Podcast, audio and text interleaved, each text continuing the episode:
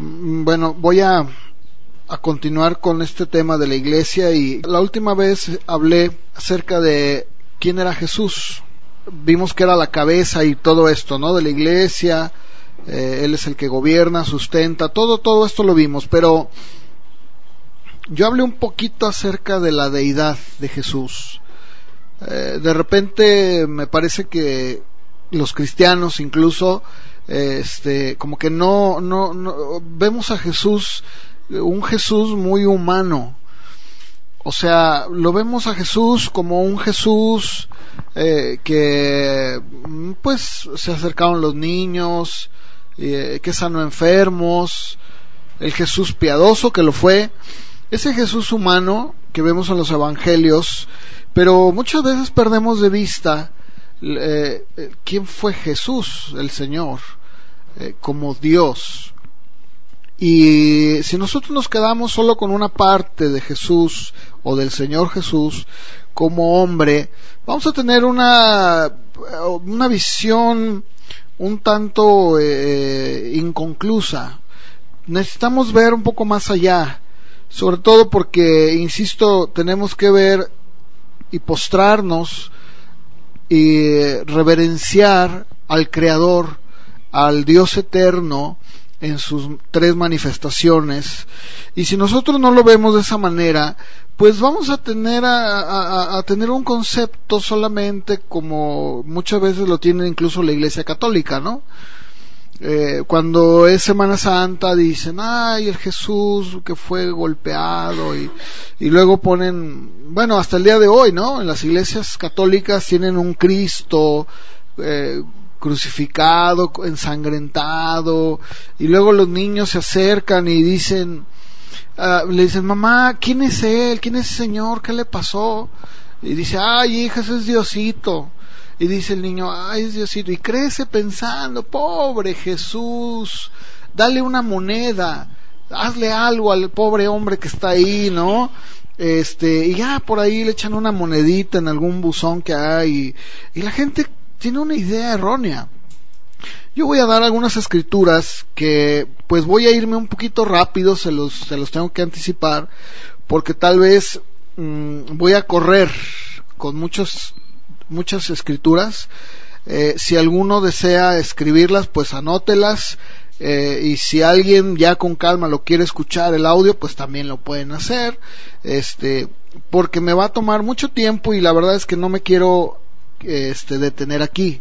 Yo creo que esto lo conocemos todos, pero voy a dar algunas escrituras acerca de eh, la deidad, la manera como el Antiguo Testamento se refería a Jehová y cómo en el Nuevo Testamento todos esos atributos se le dan a Jesús, al Señor Jesús. Eh, voy a empezar con el primero de ellos. En Isaías 40, 28 se le da al Señor Dios el título de Creador. Y en Juan 1.3 se le da a Jesús el título de Creador. En Isaías 45, 22 y también en el 43.11 se dice que Jehová es el Salvador. En Juan 4:42 también se dice que el Señor Jesús es el Salvador. En Primera de Samuel capítulo 2 verso 6 se dice que él es el que da vida a los muertos y él quita y da la vida. O sea, él, Jehová es el único que tiene el poder para dar vida eh, y, y para matar.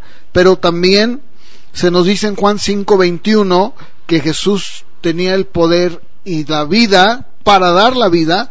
Incluso se nos habla de muchas resurrecciones que el Señor hizo de muertos. Joel 3:12 se habla de que Jehová es el juez de la tierra y sin embargo también en Juan 5:27, en Mateo 25:31 se nos dice que a Jesús se le da toda la autoridad como juez.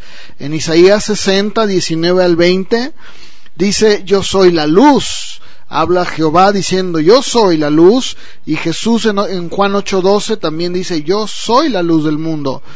Eh, en Éxodo 3:14, de hecho yo hablé un poquito de esto, él dice, yo soy.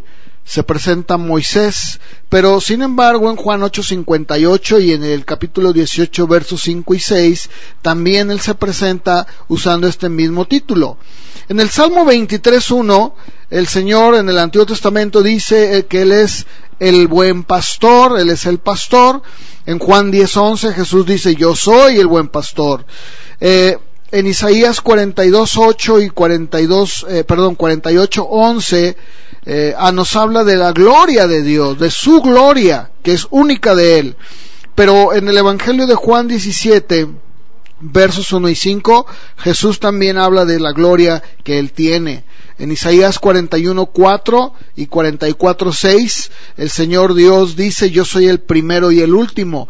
En Apocalipsis 1, 17 y eh, capítulo 2, verso 8, Jesús dice también lo mismo. En Oseas 13:14 dice que Él es el redentor. Y en Apocalipsis 5:9 Jesús también toma este, este atributo. En Isaías 62:5 y en Oseas 2:16 dice yo soy el novio de Israel. En Apocalipsis 21, eh, verso 2 y en Mateo 25:1 también se habla de Jesús siendo el novio. Bueno, estas son algunas escrituras que nos hablan precisamente de la deidad, haciendo una comparación entre Jehová en el Antiguo Testamento y Cristo en el Nuevo Testamento. Pero también, hablando sobre este tema, yo quisiera eh, rápidamente, pues, eh, hablar un poco acerca de esa autoridad que tuvo Cristo, la autoridad que él tuvo. Eh, si ustedes se dan cuenta, en ningún evangelio, en ninguno, se nos dice que el Señor usó expresiones como estas. creo, quizá, yo opino, eh, supongamos, eh, tengo la impresión, cuando él se refirió al, a, Dios, cuando Jesús habló de Dios, cuando él habló sus palabras, él las habló con la autoridad del Dios Todopoderoso. Él siempre dijo, ¿verdad? Lo que yo digo, lo digo porque el Padre, ¿verdad? Está conmigo, hago la voluntad del que me envió. Eh, un historiador señala lo siguiente. Eh, dice él eh, lo, siguiente, en el Sermón del Monte nosotros podemos encontrar un cuadro absolutamente anonadador para un hebreo que se coloca, eh, que, o más bien que coloca la regla de su propia fe por encima de la misma Torah, de la misma ley. Aquí tenemos, dice este hombre, a un reformador moral, o sea, a Jesús, que descarta todos los fundamentos y dice, cualquiera pues que oye estas palabras mías y las hace, le compararé con un hombre prudente que edificó su casa sobre la roca. De hecho, en el Evangelio de Mateo aparecen 49 veces eh, una frase muy importante que Jesús mencionaba, que es de cierto os digo. ¿De qué habla esa palabra de cierto os digo? ¿Mm? De seguridad, ¿verdad? Ahora, cuando hablamos de la perfección de Cristo, ningún, ninguno, pero ningún maestro que se llame eh, eh, o que esté por encima de los demás, cualquiera que sea este, jamás ha llamado a los hombres al arrepentimiento y a la justicia. Porque el hacerlo implica que, ¿qué implica que un hombre se ponga por encima de los demás y les diga yo te llamo al arrepentimiento y a la justicia que es mía, mi justicia, mi perdón, ¿Quién puede hacer eso? Nadie, porque el hacerlo implica que tú mismo tienes que ser alguien que intachable. O sea, no pueden encontrar en ti nada, porque al hacerlo entonces te conviertes en un falso. Pero sin embargo, por favor, vamos a, Juan capítulo 8, San Juan 8, 46. ¿Qué está diciendo Jesús a la gente? ¿Qué les dice? O sea, no lo dijo en un lugar escondido, no fue así, ¿verdad? Vénganse, vénganse, discípulos. A ver, ¿quién es usted? No dijo eso. Lo hizo abiertamente. ¿Y qué, qué, qué, llevaba esa afirmación, esa pregunta que les lanza? ¿Qué, qué lleva de fondo? ¿Qué está preguntando y qué les está diciendo a, la gente que le escucha? ¿Alguno de ustedes me puede decir a mí en qué pecado? Dígame. Ahora, aquí la, la, la, pregunta, o más bien la respuesta sería, ¿quién de los hombres pudo, con una base, reprocharle al maestro y decirle, tú has mentido en esto, tú has hecho esto? Ninguno, ninguno.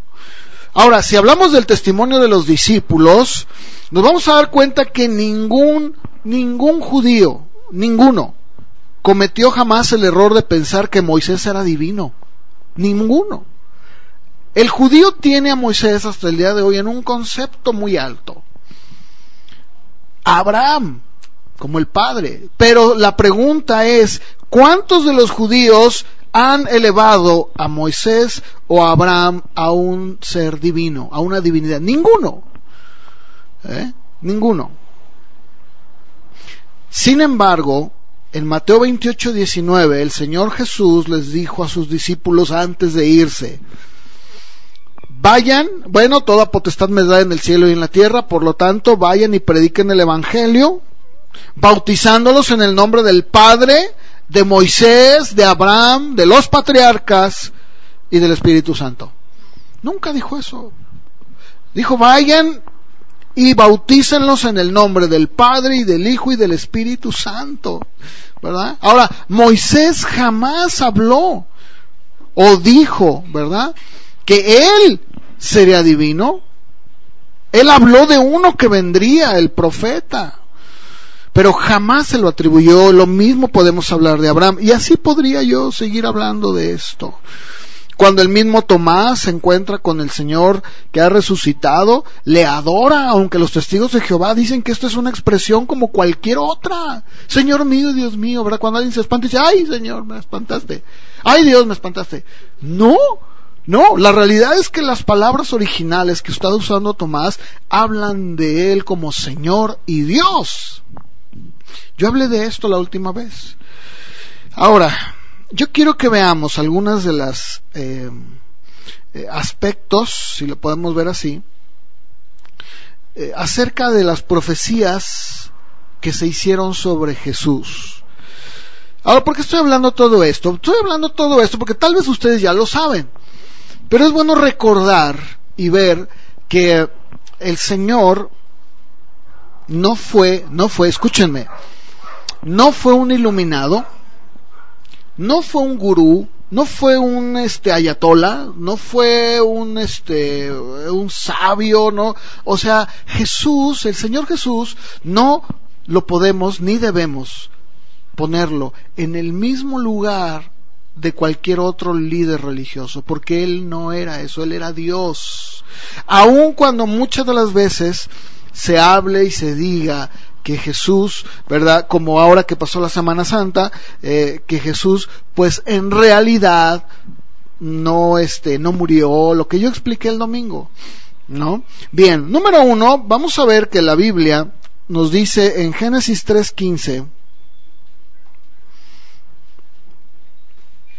cuando el hombre cae, cuando el hombre peca, en Génesis 3.15 el Señor Dios dice lo siguiente, pondré enemistad entre ti y la mujer y entre tu simiente y la simiente suya, y ésta te herirá en la cabeza y tú le herirás en el calcañar.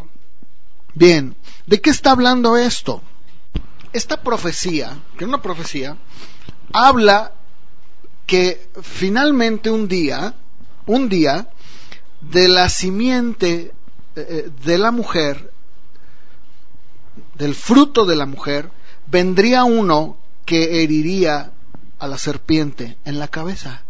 Y esta serpiente, pues le iba a, solamente le iba a tratar ahí de hacer algo de daño, ¿verdad? Pero que al final de cuentas el fruto de la mujer, eh, lo que tendría ese fruto, sería el que vendría a aplastarle la cabeza a la, serpiente. Esto estaba hablando precisamente nada menos que del Mesías porque de la mujer nació Jesús. ¿Estamos de acuerdo? Acuérdense que Jesús eh, no tuvo un padre biológico, solamente fue el Espíritu Santo que a través de María lo concibió, por lo tanto no tenía pecado. Porque acuérdense que el pecado se hereda de quién? Del hombre. Porque nosotros somos los que ponemos la otra parte, la simiente. ¿Sí? ¿Están de acuerdo? Entonces, cuando el espermatozoide y el óvulo se unen, se forma una, un ser. En este caso no fue así, porque no había ese espermatozoide humano, no había ese, esa parte humana. Fue el Espíritu Santo el que vino sobre María, hizo que concibiera. Entonces no hubo intervención, no había pecado en él, pero no dejaba de ser hombre. ¿Cierto o no? Que nació de una mujer, una humana, pues. Ahora, Vamos a ver en Gálatas 4:4. Dice, ¿verdad? Cuando vino el tiempo oportuno, dice Reina Valera, el cumplimiento del tiempo, Dios envió a su Hijo, nacido de mujer y nacido bajo la ley. Ahora en Mateo 1:20, Mateo 1:20 dice, pero mientras pensaba, o sea, José, en el verso 19 dice José era un hombre justo y no quería difamarla, quería, él estaba pensando en dejar a María, porque María le dice, sabes que estoy embarazada. Eh, le dice, y, pues eh, eh, el, Espíritu Santo, ¿verdad? Ha venido sobre mí. Y dice, sí, cómo no, pues eso cuéntaselo a otro, ¿no? Entonces dice, José su marido, ¿verdad? Era un hombre justo y no queriendo difamarla, quiso abandonarla. Dijo, pues mejor la abandono en secreto. Pero mientras pensaba en esto, he aquí que se le apareció en sueños un ángel del Señor diciéndole, José, hijo de David, no temas recibir a María tu mujer, porque el niño que se ha engendrado en ella es del Espíritu Santo. Aquí está el cumplimiento de la promesa de esta profecía de Génesis 3.15. Ahora, precisamente, muy rápido para hablar un poquito de esto, precisamente por eso es que a lo largo de la historia, o sea, desde la caída del hombre en adelante, si ustedes se dan cuenta, siempre Satanás trató de destruir el linaje. Siempre. Primero empezó con, con Abel. ¿Se acuerdan? Y luego después dice eh, Eva, por, Dios ha sido bueno y me ha dado otro hijo, ¿no? Fue Sem, igualito. Bueno, ellos creían que ese, ese hombre sería la, sería la promesa. Y luego nace Noé, ¿verdad? Y, y nuevamente le vuelven a poner la esperanza en él, pensando que es Él, y así sucesivamente. Ustedes vean cómo la Biblia, desde el Génesis, empieza de una manera muy clara a mostrarnos cómo Satanás, de una manera o de otra, trata por motivos eh, que nunca triunfan, ni, ni, triunfarían obviamente, trata de destruir el linaje y trata de matar la descendencia judía. ¿Se acuerdan ustedes cuando ellos van a Egipto? y están allá y pasan tiempo, dice que llega otro faraón que no conocía a José, ¿y qué es lo que hizo? ¿Qué es lo que hizo contra ellos? ¿Cómo los iba a destruir? ¿Cómo los, qué quería hacer? ¿Se acuerdan? No, bueno, los hizo esclavos. Mató a todos los varones. Y si se dan cuenta, de esa misma forma, a través de la historia, siempre se ha tratado de destruir a la descendencia del Mesías. El último intento fallido fue el de Herodes. ¿Se acuerdan? Cuando él dice, pues mátame a todos los niños menores de dos años, todos se van a morir, ¿no? Todos. ¿Qué era lo que pensaba? Pues no sé cuál es, pero pues le, uno debe de ser, ¿no? Eh, lógicamente que el Señor ya le había hablado a José, le dijo, vete a Egipto. O sea, Dios siempre ha tenido el control de todo, o sea, Dios tiene el control de todo, no se le escapa nada. Entonces, se cumple el tiempo y la, y la Biblia dice que tendría que nacer, eh, venir la descendencia, el Mesías. De hecho, déjenme leerles rápidamente lo que dice el Targum Onkelos, que es una fuente judía, sobre este verso. Eh, dice eh, lo siguiente, pondré enemistad entre ti y la mujer, entre la simiente de tu descendencia y la simiente de su descendencia. Y sucederá que cuando la descendencia de la mujer guarde los mandamientos de la ley, apuntarán directamente a ti, o sea, a la serpiente, te golpearán en la cabeza pero cuando ellos abandonen los mandamientos de la ley, tú apuntarás directamente a ellos y les herirás en el calcañar. Sin embargo, para ellos habrá remedio, pero para ti no lo habrá. Y en el futuro ellos harán la paz con el calcañar en los, en los días del rey Mesías. Eso es lo que dice una fuente judía. O sea, esta fuente judía nos dice claramente que también ellos sabían y creían que el Mesías tendría que nacer para destruir a la serpiente.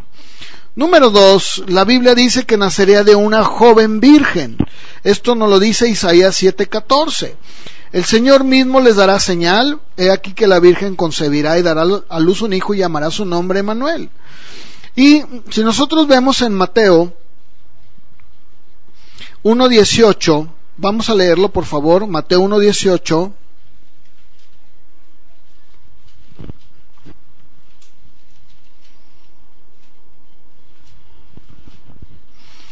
Nos habla claramente del nacimiento de Jesucristo y nos dice que estando María desposada con José, antes de que se consumara el matrimonio, se oyó que había sido, que había concebido por el Espíritu Santo.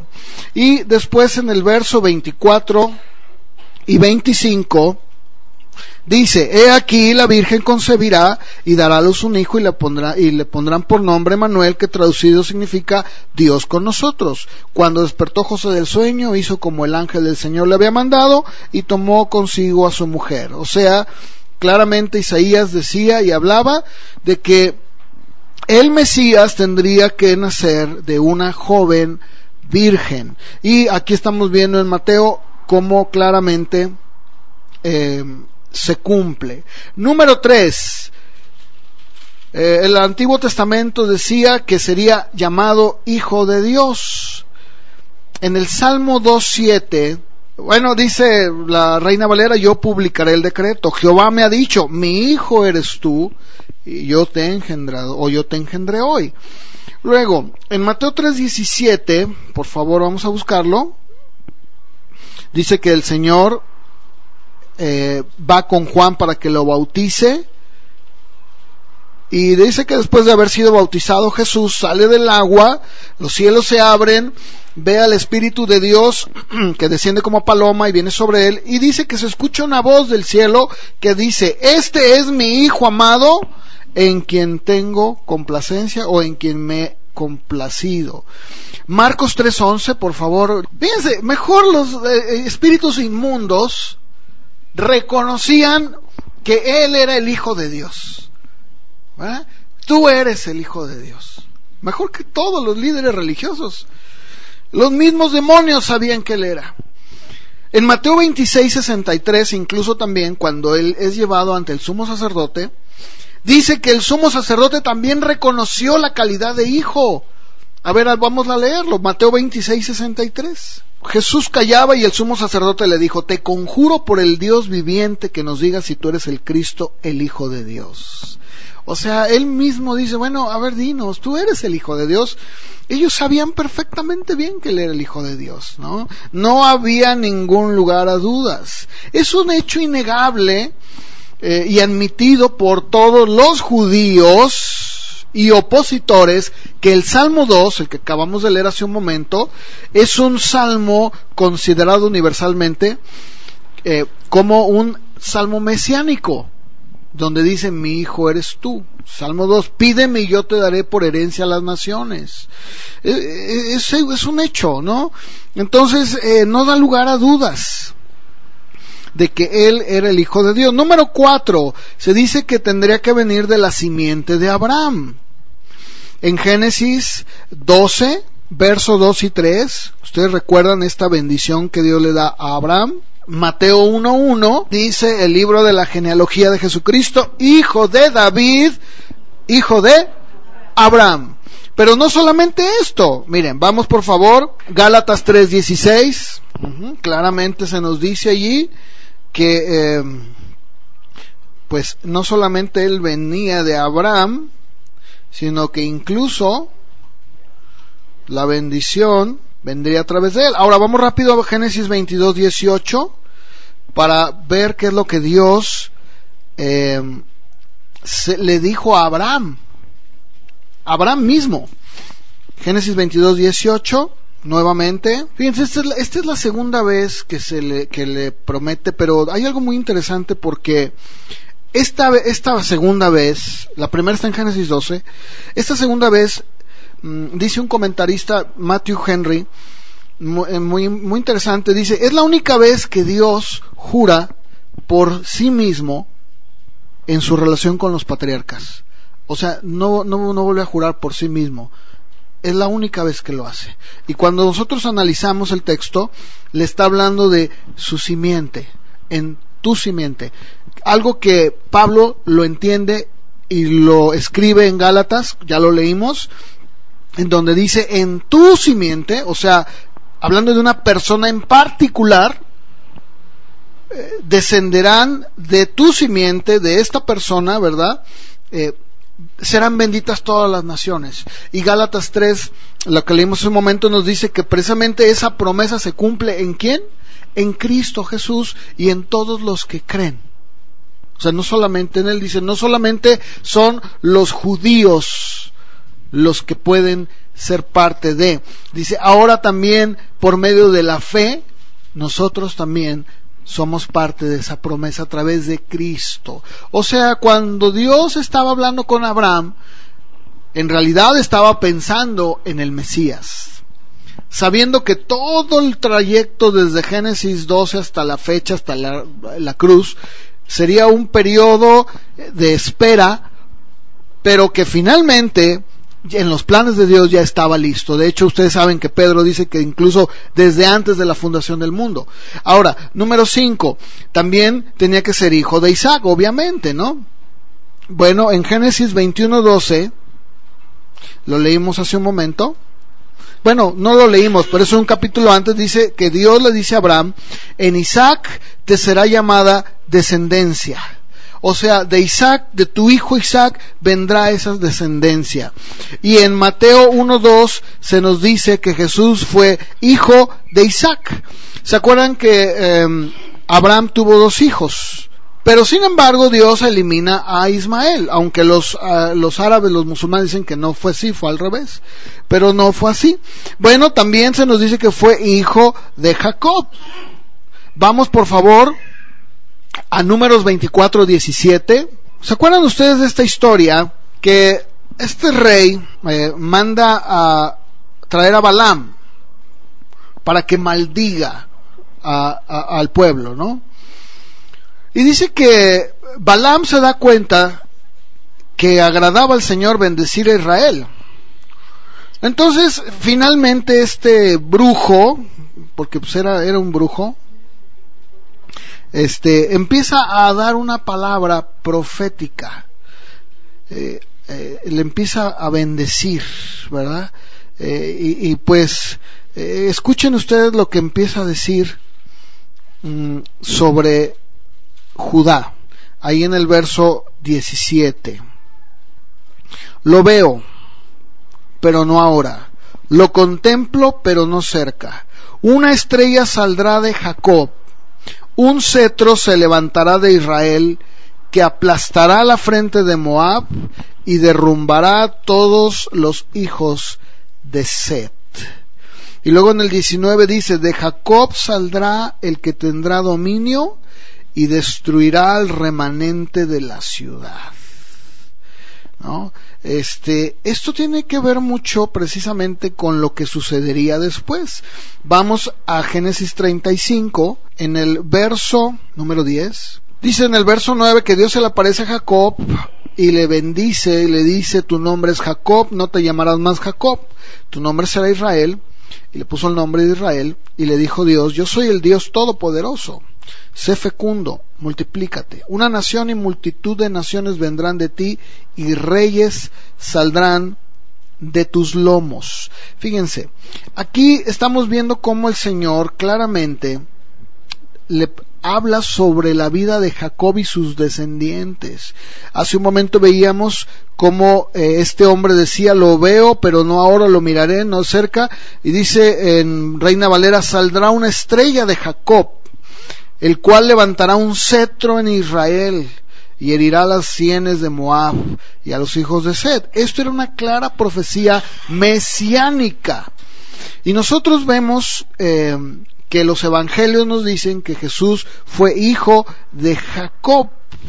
Entonces, cada uno de estos nos están dando una referencia clara de cómo Jesús cumplió todos los, eh, todas las características. También se nos dice que vendría de la tribu de Judá.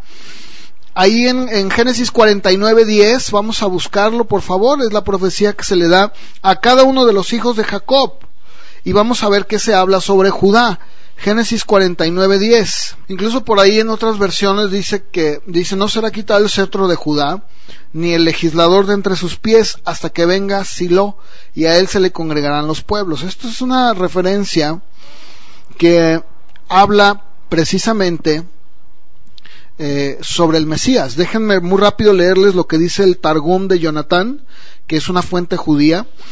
Eh, lo traducen así, no cesarán los reyes ni los gobernantes de la casa de Jehudá, ni el sefarim que enseña la ley de entre su simiente, hasta el tiempo en que el rey el Mesías venga, el menor de sus hijos, y por causa de los pueblos se congregarán. Cuán hermoso es el rey y el Mesías que se levantará de la, de, perdón, de la casa de Jehudá, porque así lo, lo, traducen ellos. Entonces fíjense, nos dice que vendría la tribu de Judá. Hebreos 7:14. ¿De, ¿De qué eh, tribu venía el Señor? De la tribu de Judá, ¿verdad? Eh, claramente. Mm, bueno, número, eh, bueno, la 7 fue que se la tribu de Judá. 8 eh, vendría de la línea familiar de Isaí. En Isaías 11.1, esta es una clara referencia al Mesías. Se nos dice que vendría de la línea familiar de Isaí. Cuando nosotros vemos en Mateo, Mateo, Evangelio de Mateo, en el capítulo 1, en el verso 6 dice, Isaí engendró al rey David y David a Salomón, de la mujer eh, Urías. Y luego dice, y Salomón a Roboam, Roboam a Abías, y nos va dando toda la genealogía, este, y nos pone al final, ¿verdad? Nos dice eh, que Jesús venía de esa, de ese linaje. Entonces, queda muy claro que el Señor pertenecía a la familia de Isaí, venía de ahí, ¿verdad? Hay un comentarista judío que habla de lo siguiente y dice sobre esta, esta profecía de Isaías 11.1. Del tronco de Isaí, o sea, del remanente de la familia real escogida que se ha sumido en la insignificancia de la cual surge, eh, brota un renuevo, el cual promete tomar el lugar de tronco y copa, elevándose un poco sobre ellas y sobre un poco de tiempo, el recuento histórico del cumplimiento nos remonta precisamente hacia este vástago, Ahora, cuando nosotros eh, entendemos lo que, eh, pues, lo que dice Isaías sobre el Mesías, podemos ver cómo otra vez todas estas profecías apuntaban a Jesús. Todas, todas ellas. Eh, lo, lo, estamos verificando. Punto número nueve, tenía que ser de la casa de David. Jeremías 23.5. Vamos a leerlo. he aquí que vienen días, dice Jehová, en que levantaré a David renuevo justo reinará como rey, el cual será dichoso y hará juicio y justicia en la tierra. Claro que no está hablando de David, literalmente, el mismo David. David estaba muerto. Está hablando de su familia, de sus generaciones que vendrían. También vamos a segunda de Samuel 7, por favor, segunda de Samuel capítulo 7, versos 12, del 12 al 14, el Señor está hablando aquí y dice, cuando tus días se cumplan y reposas con tus padres, levantaré a tu descendencia después de ti el cual saldrá de tus entrañas, y estableceré su reino. Él edificará casa a mi nombre, y yo estableceré el trono de su reino para siempre. Yo seré padre para él, y él será hijo para mí. Cuando cometa iniquidad lo corregiré con vara de hombres, con azotes de hijos de hombres. Eh, y luego en el verso 16 dice, tu casa y tu reino permanecerán para siempre delante de mí, tu trono será establecido para siempre, ¿verdad? Eh, aquí está el Señor hablándole a Natán, que le diga a David todo esto que acabo de leer, y se lo dice a él. Eh, claramente cuando dice que levantaría una, eh, una, casa, yo construiré una casa, no está hablando de un edificio, de un, de un, de un templo, de un lugar, no, está hablando de una familia, o sea, del linaje que vendría después de David, y acabamos de ver cómo el Mesías tendría que venir de ahí. Punto número 10, tendría que nacer en Belén. Miqueas 5.2. Tú, eh, Belén, Efrata pequeña para estar entre las familias de Judá, de ti me saldrá el Señor en Israel. Luego en Mateo 2.1 leemos que Jesús nació en Belén de Judea. En Mateo 2.6, los escribas, ustedes lo recordarán, le dicen a Herodes con una gran seguridad, cuando él les pregunta, les hace llamar, dice, a ver, vengan y díganme, a ver, el Mesías, ¿en dónde van a nacer? Ellos, ¿dónde le dicen que nacería? En Belén. O sea, los judíos sabían, y en este caso los fariseos, los escribas, perfectamente bien que el Cristo vendría de Belén, ¿verdad? O sea, tendría que nacer ahí. Eh, número 11 se nos dice que el Mesías sería homenajeado con regalos. En el Salmo 72.10, los reyes de Tarsis y de las islas traerán presentes. Los reyes de Saba y de Seba ofrezcan tributo. Póstrense ante él todos los reyes de la tierra y sírvanle todas las naciones. Bien, cuando nosotros eh, leemos en Mateo capítulo 2, en el verso 1, dice que vinieron del oriente a Jerusalén unos magos, postrándose le adoraron, abrieron sus tesoros y le ofrecieron presentes, oro, incienso y mirra, ¿verdad? Eh, bueno, los habitantes de Saba y de Seba vivían en Arabia, ¿verdad? Eh, y se nos dice que estos eran hombres del oriente, la tierra de Arabia es conocida como la tierra del oriente por la posición que tienen los, eh, los israelitas. Número 12. Se nos habla también de la matanza de niños por Herodes en Jeremías 31:15. Y dice así, así, ha dicho Jehová, voz fue oído en Ramá, llanto, lloro amargo, Raquel que lamenta por sus hijos y no quiso ser consolada, acerca de sus hijos porque perecieron. En Mateo 2.16 se nos dice que Herodes entonces, cuando se vio burlado por los magos, se enojó mucho, mandó matar a todos los niños menores de dos años que había en Belén y en todos sus alrededores, conforme al tiempo que había inquirido de los magos aquí estamos viendo algunos, algunos este, aspectos, ¿verdad? Eh, el siguiente, que es el 13, sería llamado Señor. En el Salmo 110, verso 1, dice, Jehová dijo a mi Señor, siéntate a mi diestra hasta que ponga tus enemigos por estrado de tus pies. Eh, en Lucas 2.11 se nos dice que eh, la nueva era esta, les ha nacido hoy en la ciudad de David un Salvador que es Cristo el Señor. Y en Lucas 20, 41 al 44, él les dijo, ¿cómo dicen que el Cristo es hijo de David? El mismo David dice en el libro de los Salmos, dijo el Señor a mi Señor, siéntate a mi, a mi diestra hasta que ponga tus enemigos por estrado de tus pies. David pues le llama Señor, ¿cómo entonces es su hijo? O sea, ¿cómo es esto? También se nos dice que sería llamado Emanuel, o sea, Dios con nosotros, no que se le pondría el nombre de Emanuel, sino que significaría que Dios está con nosotros. Ya lo leímos hace un momento en Isaías 7:14 en donde dice, por tanto, el Señor mismo le dará señal. Y vimos en Mateo 1.23 el cumplimiento de esta promesa. También se nos dice que sería profeta. En Deuteronomio 18.18, 18, el Señor, bueno, Moisés habla y dice, profeta les levantaré de en medio de sus hermanos como tú, pondré mis palabras en su boca y él les hablará todo lo que yo les mande. Y en Mateo 21:11 dice que la gente decía, este es Jesús, el profeta de Nazaret de Galilea. ¿Sí? La gente reconocía, la gente hablaba y decía, este es el profeta. De hecho, cuando eh, Juan está en su ministerio, dice que se acercan a él y dicen, ¿tú eres el profeta? ¿Eres tú, hijo? No, yo no soy el profeta, yo no soy ese que habló Moisés, ¿verdad? También sería mm, sacerdote, ¿verdad? En el Salmo 110, verso 4, Dice, juró Jehová y no se arrepentirá, tú eres sacerdote para siempre, según el orden de Melquisedec.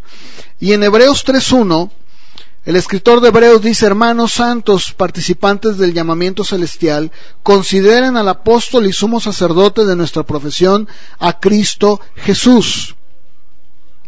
Y también en Hebreos 5, 5 y 6 dice, Así tampoco Cristo se glorificó a sí mismo haciéndose sumo sacerdote, sino el que le dijo, tú eres mi hijo, yo te he engendrado hoy. Como también dice en otro lugar, tú eres sacerdote para siempre, según el orden de Melquisedec. Se nos dice que sería juez. En el Isaías 33, 22 dice, Jehová es nuestro juez, Él es nuestro legislador, Él es nuestro rey y Él mismo nos salvará. En Juan 5:30 el Señor dijo, yo no puedo hacer nada por mí mismo. Según oigo así juzgo, y mi juicio es justo porque no busco hacer mi voluntad, sino la voluntad del que me envió. También Él sería llamado rey. En el Salmo 2.6 dice, yo he puesto mi rey sobre Sión, mi santo monte. En Mateo 27:37 dice que pusieron sobre la cabeza del Señor una causa escrita. Este es Jesús, el rey de los judíos. También se nos dice que tendría una unción especial del Espíritu Santo. Lo leímos hace un momento. En eh, Isaías 11:2, reposará sobre él el Espíritu de Jehová, espíritu de sabiduría, de inteligencia, de consuelo, de poder, de conocimiento y de temor. Y vimos en los evangelios que dice que Jesús, después de que fue bautizado, subió del agua y los cielos se abrieron y vino el Espíritu que descendía como paloma sobre de él. Y la voz que decía del Padre, este es mi hijo amado, lo leímos hace, un momento. También se nos dice que el, el Mesías tendría un gran celo por Dios. En el Salmo 69, verso 9 dice, me consumió el celo de tu casa y los denuestos de los que te, de los que te vituperaban cayeron sobre mí. Y en Juan 2, 15 y 16 se nos dice que haciendo un azote de cuerdas echó fuera del templo a todos y dijo, quiten esto de aquí y no hagan de la casa de mi padre una casa de mercado. Se nos dice que el Mesías tendría que ser presidido por un mensajero Isaías 43, voz que clama en el desierto, preparen el camino al Señor, enderecen calzada en la soledad a nuestro Dios. Y en Mateo 3, versos 1 y 12 nos dice que vino Juan el Bautista predicando en el desierto de Judea y diciendo arrepiéntanse porque el reino de los cielos se ha acercado. Cuando le preguntaron a él, él dijo, yo soy aquel que tendría que venir, que abriría la brecha, que yo no soy el Mesías, yo soy más bien aquel que dijo eh, el profeta Isaías enderezad. ¿Saben? Esta, esta escritura de eh, Isaías 43 es muy interesante porque antiguamente cuando un rey iba a ir a alguna provincia a visitarla, mandaban regularmente eh, mensajeros que limpiaban el camino. Esto es cierto. O sea, estos mensajeros lo que hacían era quitar arbustos, eh, quitar las piedras, quitar, si en un momento dado las brechas que había se habían ya este, eh, llenado de, lodo, de tierra o de maleza, estos mensajeros lo que hacían era limpiar la calzada, limpiar la brecha, limpiar todo, para que cuando el rey pasara por ahí, no tuvieran que detenerse, no tuvieran que esperar, no, no, no, lo mandaba con anticipación. Y esto es exactamente lo que Isaías está diciendo que haría Juan, pero en un sentido espiritual. O sea, eh, Juan tendría que abrir las brechas espirituales para traer a la conciencia de la gente quien vendría detrás de él. No sé si me explico, ¿verdad? Eso es muy importante. Se nos dice que en Isaías 9.1 eh, el profeta escribió, no habrá siempre obscuridad para los que están ahora en angustia, como la aflicción que vino en el tiempo que eh, tocó en la tierra de Zabulón y de Neftalí. Pues al final se llenará de gloria el camino del mar, de aquel lado del Jordán, en Galilea de los gentiles. O sea, se nos dice que el ministerio del Mesías empezaría precisamente en Galilea Y en Mateo 4:12 se nos dice que cuando Jesús oyó que Juan estaba preso, volvió a Galilea, dejó Nazaret y habitó en Capernaum, ciudad marítima, en la región de Zabulón y de Neftalí, eh, y entonces comenzó a predicar y a decir, arrepiéntanse porque el reino de los cielos se ha acercado. También se nos habla que el ministerio del Mesías era un ministerio de milagros. Los ojos de los ciegos serán abiertos, dice Isaías 35:5. Los oídos de los sordos se abrirán y el cojo saltará como un siervo y cantará la lengua del mudo. Y en Mateo 9:35 se nos dice que Jesús recorría todas las ciudades y aldeas enseñando en sinagogas y predicando el Evangelio del reino y sanando toda enfermedad y toda dolencia en el pueblo. O sea, ¿qué estamos viendo aquí? Estamos viendo parte de todos esos rasgos que el Mesías tenía que tener y que se han cumplido de una manera cabal en Cristo Jesús. También se nos dice en el Salmo 78.2 que abriría su boca en parábolas hablaría cosas escondidas.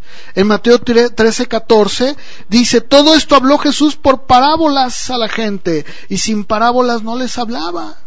También se nos dice en Malaquías 3.1 que vendría de manera súbita el Señor. ¿Se acuerdan ustedes, verdad?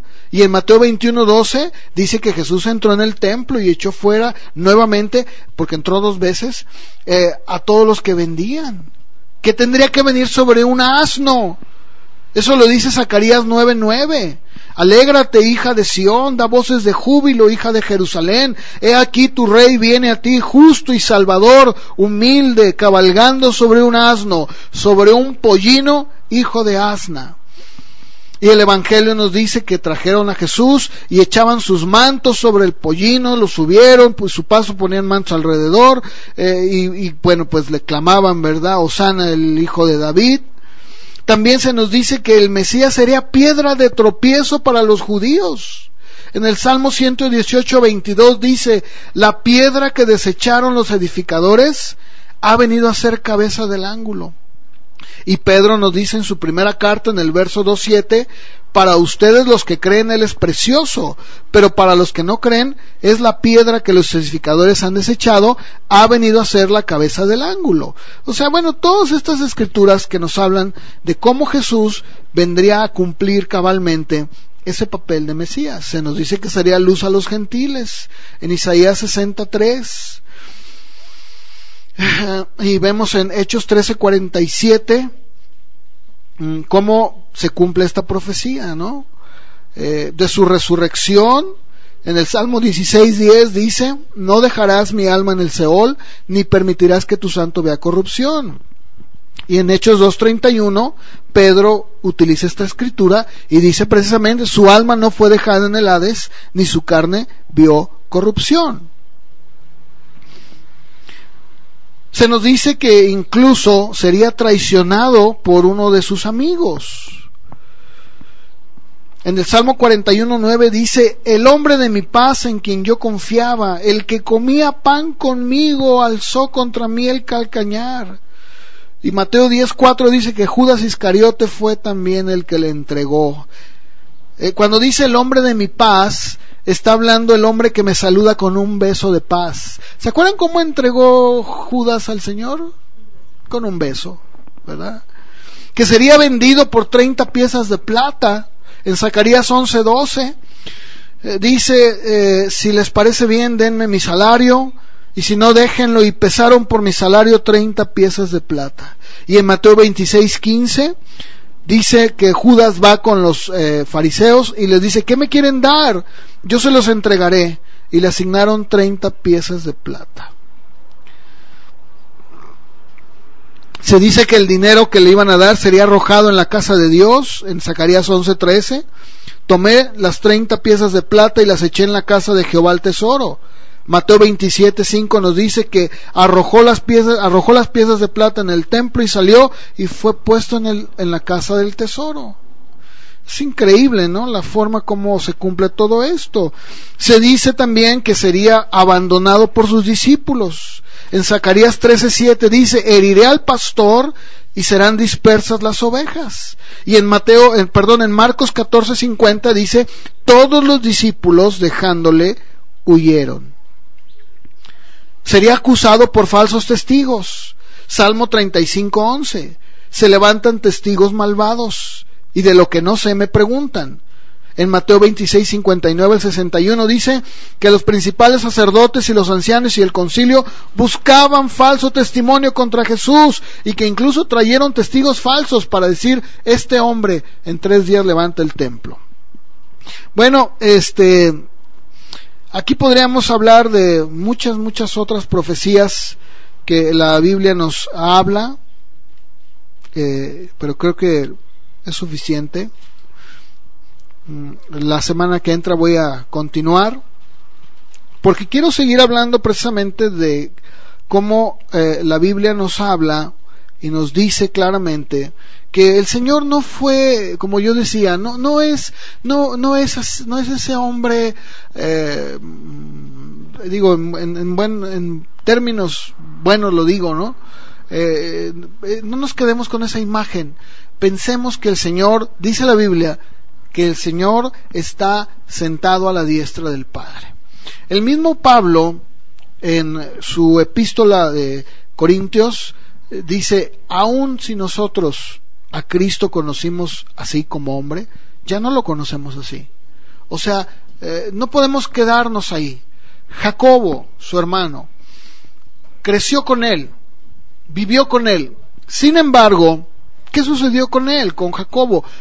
que, bueno, sabemos que tuvo un cambio de vida, el Señor lo transformó, pero si ustedes se dan cuenta, cuando leemos su epístola, Él le da un lugar muy especial al Señor Jesucristo y dice a nuestro glorioso Señor Jesucristo. O sea, no dice mi hermano, el maestro, nunca dice eso. Pero muchas de las veces lo que sucede es que nos sumimos en una ignorancia, esa es la verdad. Y lo que la gente dice, nosotros lo creemos, sin darnos cuenta que el Señor Jesucristo ha existido siempre. Él es Señor y Él es Dios también. Entonces, el que la gente quiera rebajar, que la gente quiera poner en un lugar este como otro cualquiera, yo decía hace un momento, es algo erróneo, hermanos. Nosotros debemos de tener un concepto altísimo del Señor, siempre. Por eso es muy lamentable y a mí me da, de verdad me da pena, me da tristeza, me da vergüenza, me da coraje, me da todo, cuando de repente vemos a este tipo de publicidad eh, que habla de Jesús y lo ponen así muy, muy relajado, muy fresco, muy, muy igual que nosotros. Eh, como si fuera tu igual. No, no, no lo es. Él no es igual. Recordemos lo que sucedió con Juan el Amado cuando estaba en la isla de Patmos. Él vio al Cristo resucitado. ¿Y qué fue lo que vio en él? Vio algo glorioso, vio, vio al Cristo verdadero, al Cristo Dios, ¿verdad? Y dice que cayó al suelo. Por eso cuando ustedes escuchen que la gente diga, bueno, es que yo, Jesús platica conmigo y este, y no, pues Jesús y que es bien chido y, ay, Jesús es bien buena onda. No, mira, ese es un concepto erróneo. Estaban platicando ayer, un, un pastor me estaba platicando de, de, una, de un evento que lo invitaron en Navidad. Dice, fíjate, nos invitaron a un evento en Navidad. Unas hermanas de la iglesia nos invitaron, porque ayer las invitaron, ¿no? A una obra, una obra de teatro cristiana. Dice, mira, este, bueno, dice, el escenario, debo, dice, debo reconocer, estaba muy bien hecho, ¿no? Las luces, todo estaba muy bien. Eh, dice, em, empieza ahí primero, se oye, eh, se oye un ruido de carpintería, así, serruchos, clavos, ¿verdad? Martillos, ¿no? Golpe del martillo. Eh, y luego ya sale la luz y dice, y sale un hombre, ¿no? y ahí está, serruchando una madera, ¿no? Eh, y luego, este, se oye una voz de un joven que le dice, papá, papá, ¿cómo estás? Ay, hijo, muy bien, ¿cómo estás? Dice, ven, hijo, y ya entra un muchacho, ¿no? Este, le dice, mira, hijo, todo, ¿qué, le dijo, todo, todo lo que estoy haciendo, ¿te gusta mi creación? Ay, papá, y dice, entonces ponen un cañón y ponen así una escena de un, este, eh, de la tierra, ¿no? Decirlo, de un río, eh, o sea, ponen ahí escenas de, la tierra muy bonitas. Dice, mira cómo ven, ay papá, oh, está bien padre, no, ahora sí te luciste. No, no, espérate, espérate, no, eso no es mi obra maestra, espérate, no, ¿cómo que no es tu? No, no, espérame. Dice, mira, mira, ven, ven. Entonces lo lleva y ahí está un, un, hombre, ¿no? Y está hecho bolita. Y lo levanta y dice, ¡ay, papá! Dice, se llama Adán. ¡Oh, no! Pues qué tal, uy, está precioso, qué, qué obra tan hermosa. No, esta pues sobrepasa todo. No, no, hijo, espérate, espérate. Pues eso no es todo. Y luego ya pasa una fulana, ¿no? Y este se va. ¡Ah, no, no, papá! ¡Qué codusto! Te volaste la barra, está bien bonita. Y le dice, bueno, hijo, este, pero eh, mi máxima creación, ¿verdad? Eh, pero pues voy a tener que este ayudarlos para que ellos cuiden de este lugar tan ah sí sí muy bien papá verdad y luego se cierra el escenario no y luego por ahí entra una serpiente no y, papá papá le dice el hijo papá ya viste lo que está ahí y dice, sí, hijo, sí, sí. Ay, está horrible, mátala, quítala. ¿Qué es eso, papá? Le dice, es una serpiente, hijo. Pero no tengas miedo, no pasa nada, ¿verdad? O, o sea, te puedes imaginar esa ridiculez. O sea, Jesús, eh, este, mm, espantado de la serpiente y, y, Dios, ¿verdad? No, pero eso no es lo peor. Lo peor, dice, fíjate, dice, lo peor es que, este, pues ya viene la tentación y la caída y dice, muy triste el hijo, papá, ¿y qué vas a hacer ahora? No sé, hijo, no sé, tendré que pensar en un plan B. Y dices, o sea, ahora, todo, este material, todo este pensamiento, tal vez ustedes pueden verlo muy, muy normal, pueden decir, ay hermano, ¿eso, ¿eso en qué afecta? Bueno, pues ha transgredido quién sabe cuántas veces la palabra, ¿no? en todo sentido. Y bueno, cuando ya manda el hijo, pues el hijo dice, bueno papá, pues yo voy y voy a morir por ellos. Ah, hijo, pues es el único plan B que tengo, ¿verdad? Y bueno, ya saben lo que sigue, ¿no? Música triste, y el hijo, y ay, se reconcilia, ay, hijo mío, qué bueno, la libraste, qué bueno que te puedes sacar adelante de la cruz, ¿no? ¿Qué es eso? El hijo dijo no contaban con mi astucia. Ese, ese concepto que muchas veces se nos, se nos puede escapar, ¿eh? seamos francos. Nos podemos ir con la finta. Pero si ustedes ven, debemos nosotros de tener un concepto muy alto de Dios. Porque así es. El concepto que tú tengas de Dios es el concepto que tú vas a vivir en tu vida. Si tú tienes un concepto así, de, de un junior que está con su papá, que es un carpintero, ¿verdad? Pues eh, es un concepto muy pobre, pobre, pobre, o sea, totalmente terrenal, que no tiene nada que ver con el Dios de la Biblia. Por eso tenemos nosotros que tener ese concepto claro, definido de quién es el Señor. Que Él es el Señor de señores, ¿no? Que está sentado a la diestra, que ha gobernado y ha reinado siempre, y que nunca, jamás, la Biblia nunca nos dice que tiene plan B. Todo está en un control perfecto. Todo lo que Dios ha dicho lo va a cumplir tal como lo ha dicho y aunque muchas de las veces nos cueste trabajo, todo está dicho con Dios. Todo. Y no hay nada que nosotros podamos quitar. Lo que Dios ha dicho, así va a ser. Ah, ¿Verdad? Pónganse de pie, vamos a, terminar este, con una oración. Eh, yo les dije que yo iba a ir muy rápido. Fui muy rápido.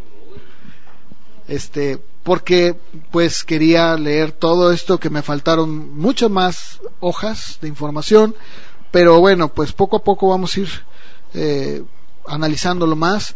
Pero tú en tu casa lee, lee la Biblia, lee, ahí está la palabra para poder entender mejor.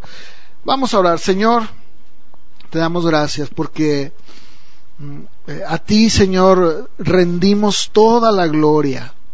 Tú eres el único digno, el único de recibir la gloria, la honra y el honor. Cuando nosotros eh, leemos el libro de Apocalipsis, lo único que podemos ver es que toda la creación, todos los que están alrededor del trono están continuamente rindiéndole la gloria al Señor. Ese es el cuadro que tenemos. Ese es el cuadro que vemos, Señor. Y dice, al Cordero que fue inmolado, a Él sea la gloria, la honra, por los siglos de los siglos, de los siglos, por siempre y para siempre, Señor. Por eso, Señor, es muy importante que nuestro concepto de ti sea elevado, siempre, sea sublime, nunca comparado con nada terrenal, Señor, no puede ser. Ciertamente tú te hiciste hombre, lo dice Filipenses, tomaste la forma de un hombre, pero no por eso tenemos que quedarnos con esa idea. Debemos de ir más allá y verte a ti como ese rey que gobierna, que vive y que un día estaremos contigo. Y nosotros, tu iglesia, debemos de darte a ti en todo lo que hacemos, en todo, decía Pablo, la gloria. Señor, recibe la gloria, recibe la honra, recibe toda nuestra adoración. Porque aunque el mundo, Señor, te niegue o quiera mofarse o negarte, eso no significa de ninguna manera que por eso tú vayas a cambiar. Tú eres el mismo, tú no mutas, tú no cambias, lo dice tu palabra. A ti damos la gloria, Señor. Ayúdanos a seguir teniendo siempre este, este concepto elevado de ti, Señor. Te lo pido, Dios, en el nombre de Jesús. Amén.